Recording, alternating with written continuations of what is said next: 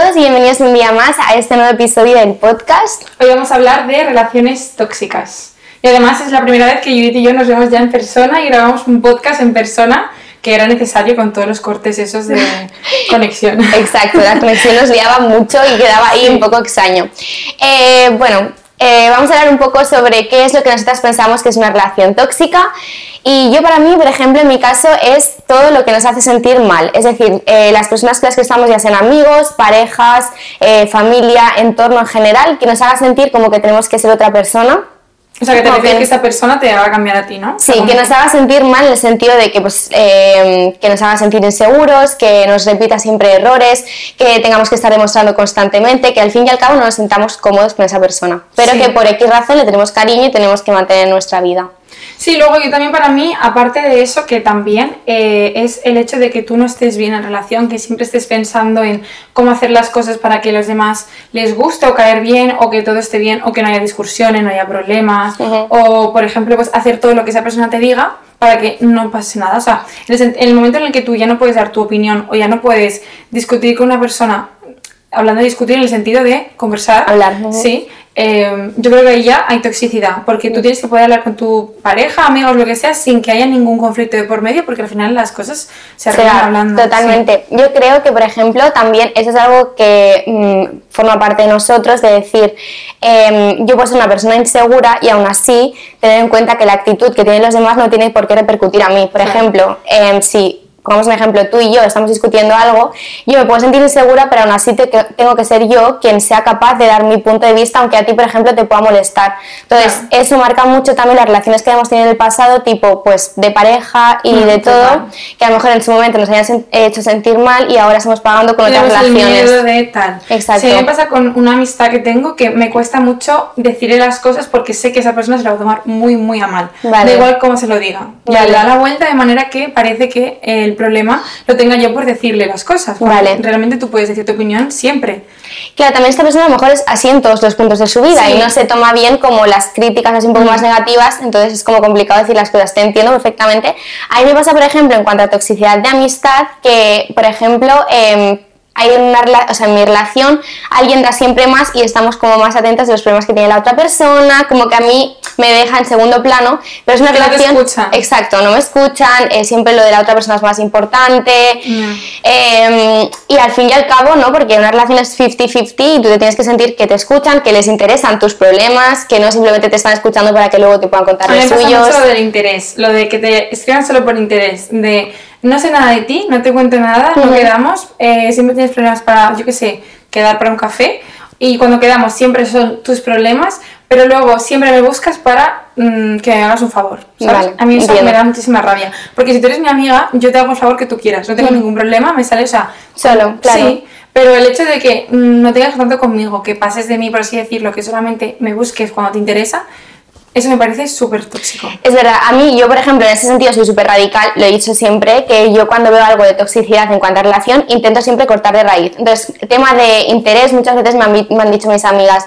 es que claro, tú te das enseguida cuenta y es como que cortas las relaciones porque yo ya veo algo malo, entonces ya digo, no, no me interesa porque si al principio de la relación, que es cuando es todo más bonito, que no conoces tanto a la persona, ves ese tipo de actitudes, luego al final cada vez va peor. O sea, eso no es... Sí, yo también creo que al final como que las relaciones cambian mucho durante el tiempo. A lo mejor al principio iba bien y luego de repente te das cuenta de que pues os habéis como alejado un poquito y en vez de cortar de raíz, de decir, ya está, esta persona ya no me aporta nada más y no pasa nada, es eh, voy a seguir aquí y todo está mal. O sea, ya empieza el interés, ya empieza como una relación diferente como era al principio. Sí, yo creo que ahí también juega un papel importante el cariño que tienes a esa persona porque ya puedes haber pasado muchos años de tu vida. en Generalmente esto también pasa, por ejemplo, en relaciones tipo de amigos de la ESO, de bachillerato, que han estado en nuestras vidas, pero al final los caminos se han separado, cada uno tiene pues caminos diferentes, personas nuevas que conocen en su vida y entran para enseñarle cosas nuevas, y al final es como difícil dejar ir cuando ya no te aportan nada, pero es mejor dejar ir estando bien que no mantener esa relación que al fin y al cabo sabes que no te va a aportar nada y que va a acabar mal.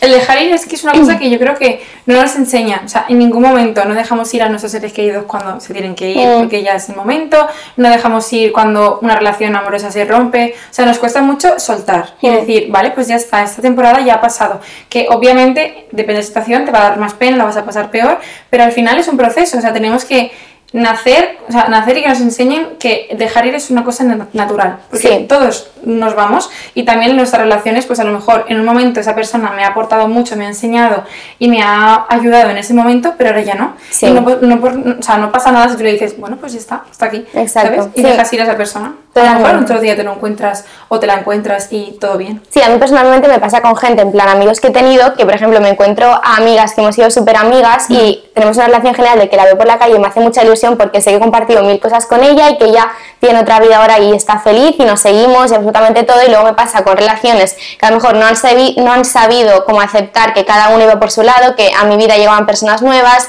eh, la uni y todo eso, entonces al final es como complicado y se acaba rompiendo una relación cuando realmente la puedes, es- puedes quedar bien con esa persona, puedes estar bien y sentirte bien. Entonces, Y luego sé. también está la gente que, por mucho que tú le digas que ya, es como que no acaban de entenderlo. A ¿sabes? mí eso no me ha pasado, por ejemplo. No. a mí sí. A mí Sí. no- sí que me ha pasado muchas veces que yo creo, creo porque a lo mejor lo he hecho fatal, de decir hasta aquí. eh, y luego esa persona como que no lo entiende y sigue queriendo quedar un café o, o te ves con otro grupo de personas y esa Sí. persona está y es como mm, ay eh, a- ayer mañana podemos estar no sé qué no sé vente a mi casa es como ya, nosotros ya, ya está, ¿sabes? Ya. No sé, yo es que soy en ese aspecto un poco piscis de, de que no, que si es que no, es que no, ya está, no hay más, no, Ya. no hay grises. Yo soy muy radical por eso y creo que por eso no tengo. O sea, yo cuando es lo que decía, me doy cuenta de, de actitudes o reacciones tóxicas, intento cortar esa raíz. Incluso a mí se me nota mucho porque sois demasiado transparente que digo, no me gusta esta actitud y no tengo por qué estar aguantando esta actitud, ¿sabes? O sea, yo prefiero estar de buen rollo, pero esta- o sea, prefiero estar bien y no tener que pasar por esas cosas y cuando las paso se cortan porque no me aportan nada. Por ejemplo, en relaciones, em, ¿cuál es tu experiencia? Um, a ver, tampoco tengo muchas, entonces... Ah. Bueno, es que amorosas, sí, exacto. Entonces, claro, a ver, mm, sí que eh, yo creo que de la primera relación aprendes mucho, porque a lo mejor todo lo ves que es así, porque no sabes nada realmente y es como un aprendizaje, o sea, todo lo que pasa ahí está bien.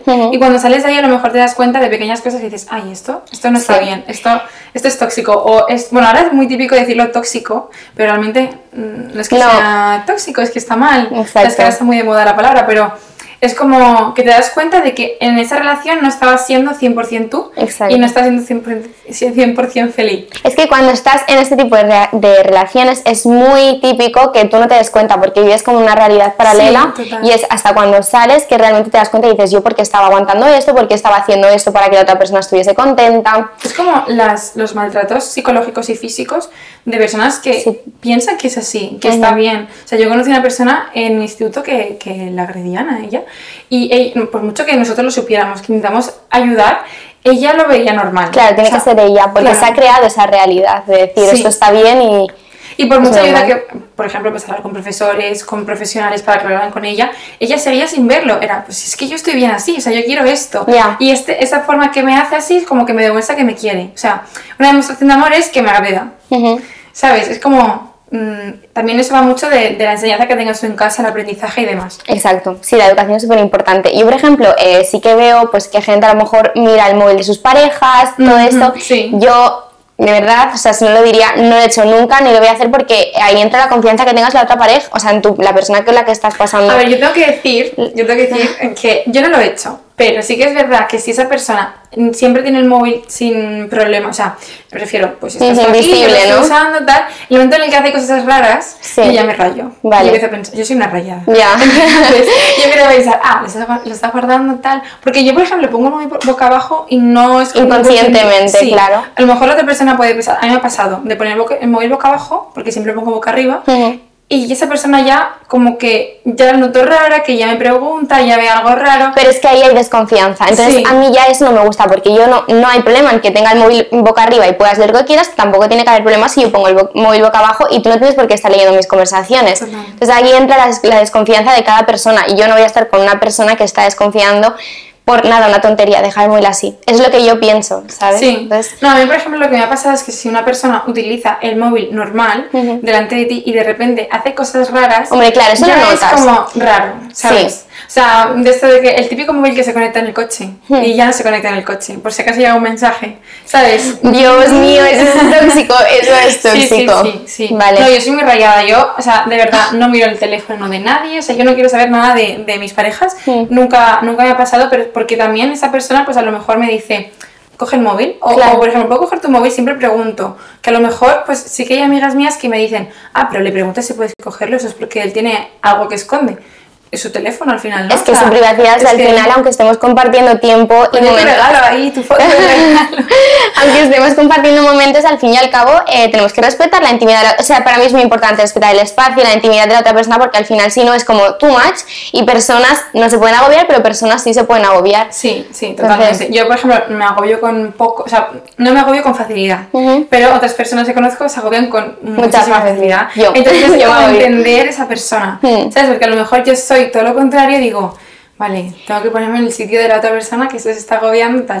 Se me acaba de ocurrir una cosa y es que, eh, por ejemplo, como hemos venido aquí a París, no sé si te pasa porque realmente no lo hemos hablado, pero yo he recibido varios mensajes diciéndome, eh, bueno, a lo mejor tu relación no es como tan pública y demás, pero la mía sí, entonces me han enviado mensajes diciéndome, eh, ¿lo has dejado con tu pareja? Sí. Es que no estáis juntos, ¿por qué no te has traído a tu pareja? Sí, porque Entonces, yo creo que la, la- la gente, eh, incluso gente cercana, familia, amigas y tal, Sí. decirme, ah, pero te vas con amigas a París. Exacto, ¿Por un mes, no? es que además estamos hablando de que un mes, es que lo veo, yo cuando de verdad... O un año, si te vas un año. Por eso lo veo súper poco tiempo yo. Entonces, Sí. que me digan eso es como, eh, no puedo hacer yo cosas aparte de tener una pareja. Entonces, a mí eso ya me parece tóxico, que no pasa nada si se pregunta, porque a lo mejor sí que es cierto que tienen la duda real y no lo hacen por preguntar nada, en plan, que les parezca raro, sino porque lo quieren saber. Pero es que a mí me parece raro que me lo pregunten, porque es como, yo tengo mi vida, él está trabajando, está haciendo su vida y somos dos personas que tienen vidas que obviamente juntamos, pero también podemos hacer nuestra vida Sí. un momento separados. Claro, yo por ejemplo, en mi caso, como no enseño esa parte de mi vida, Claro. muchas veces salen cosas, o sea, a ver, mm, tampoco es que me esconda rollo...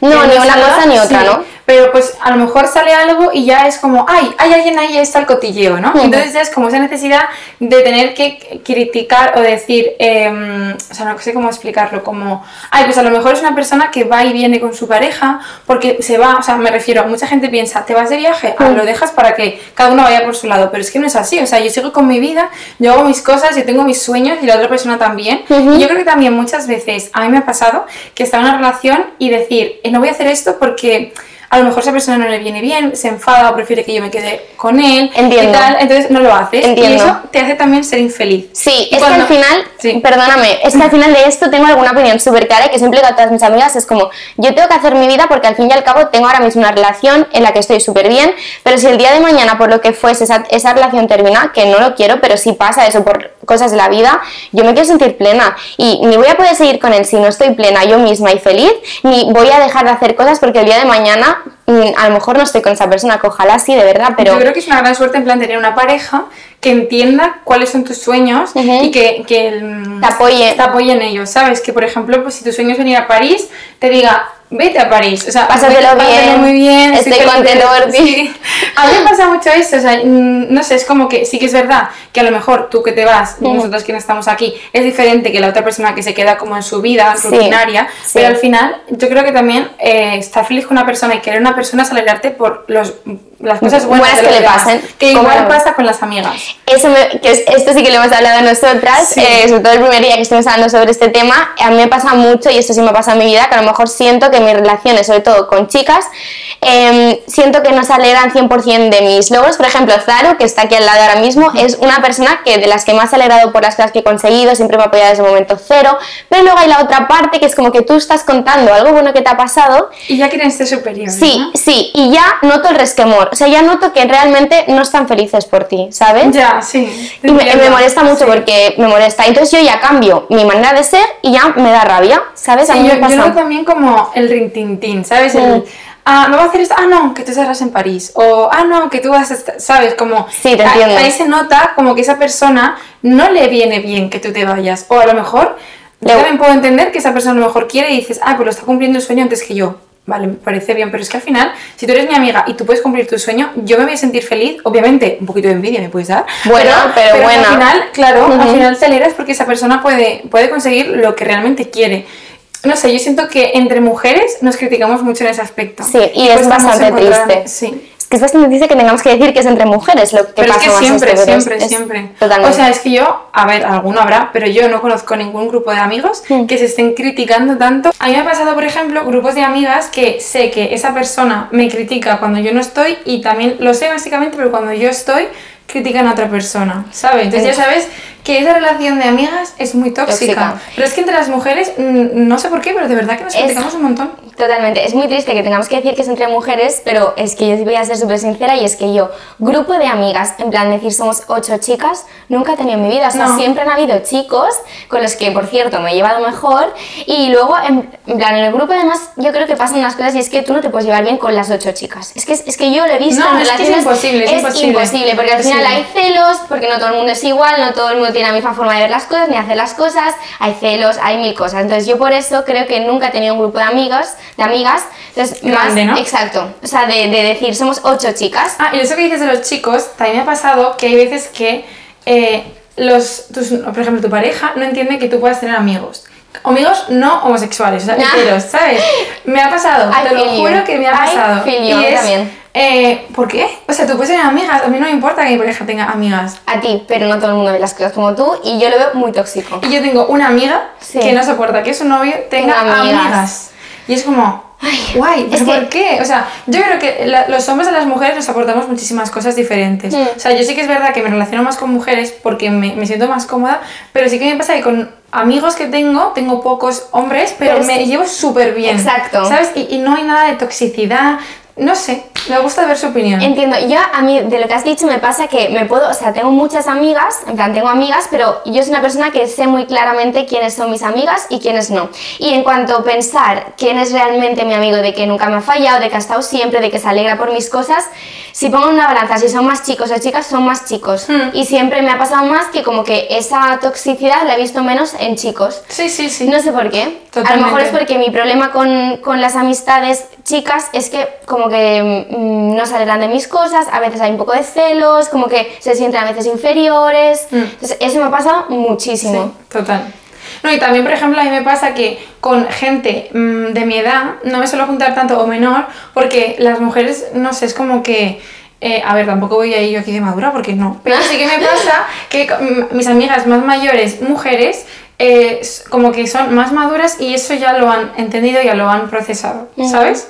O sea, siempre me ha pasado que me junto con gente más mayor que yo, porque me Sí, gusta más. Claro, porque a lo mejor también tu forma de ser encaja más con, con personas más mayores. Sí. Yo, por ejemplo, sí que es cierto que he conocido personas mayores que son muy infantiles y pa- Sí. personas plan, de nuestra edad que, Que no lo normal- son. Exacto, que son más maduras para la edad que tienen. Al final es que esto va tanto dependiendo de la persona, Sí. pero me parece súper tóxico los grupos de amigas que se critican entre ellos, que tal, o sea, al final salir de ahí porque va a acabar explotando, no vais a acabar bien, os Y vais a gente quedar no sabe, tiene, o sea, yo creo que la gente tiene miedo a quedarse sola, porque es que la soledad es un miedo heavy. O sea, yo he tenido miedo a la soledad y, y se pasa Sí. muy mal. Sí, sí. Yo, miedo como tal no, pero tengo alguien en mi entorno que sí que es cierto que se quedó sola porque hizo las cosas muy mal. eh, y después, a partir de ahí, yo creo que como persona ha mejorado muchísimo, ha aprendido sus errores, ha visto que realmente se hizo las cosas mal, no quiere volver a pasar por eso. Y al final, estar sola es mejor que estar, ma- estar mal Yo acompañada. me acuerdo de una amiga que estaba con su pareja años y años y años y no tenía grupo de amigas. Y hasta que consiguió grupo de amigas no lo dejó. O sea, fue como, no quiero estar sola porque sé que si no estoy con mi pareja no tengo amigas. Sí. Y fue como, mm, busco a unas amigas, cuando tenga amigas dejo a mi novio. ¿Ves? Me parece, por ejemplo, forzar la situación, forzar a tener amigas. Amigas. Para mí, la amistad es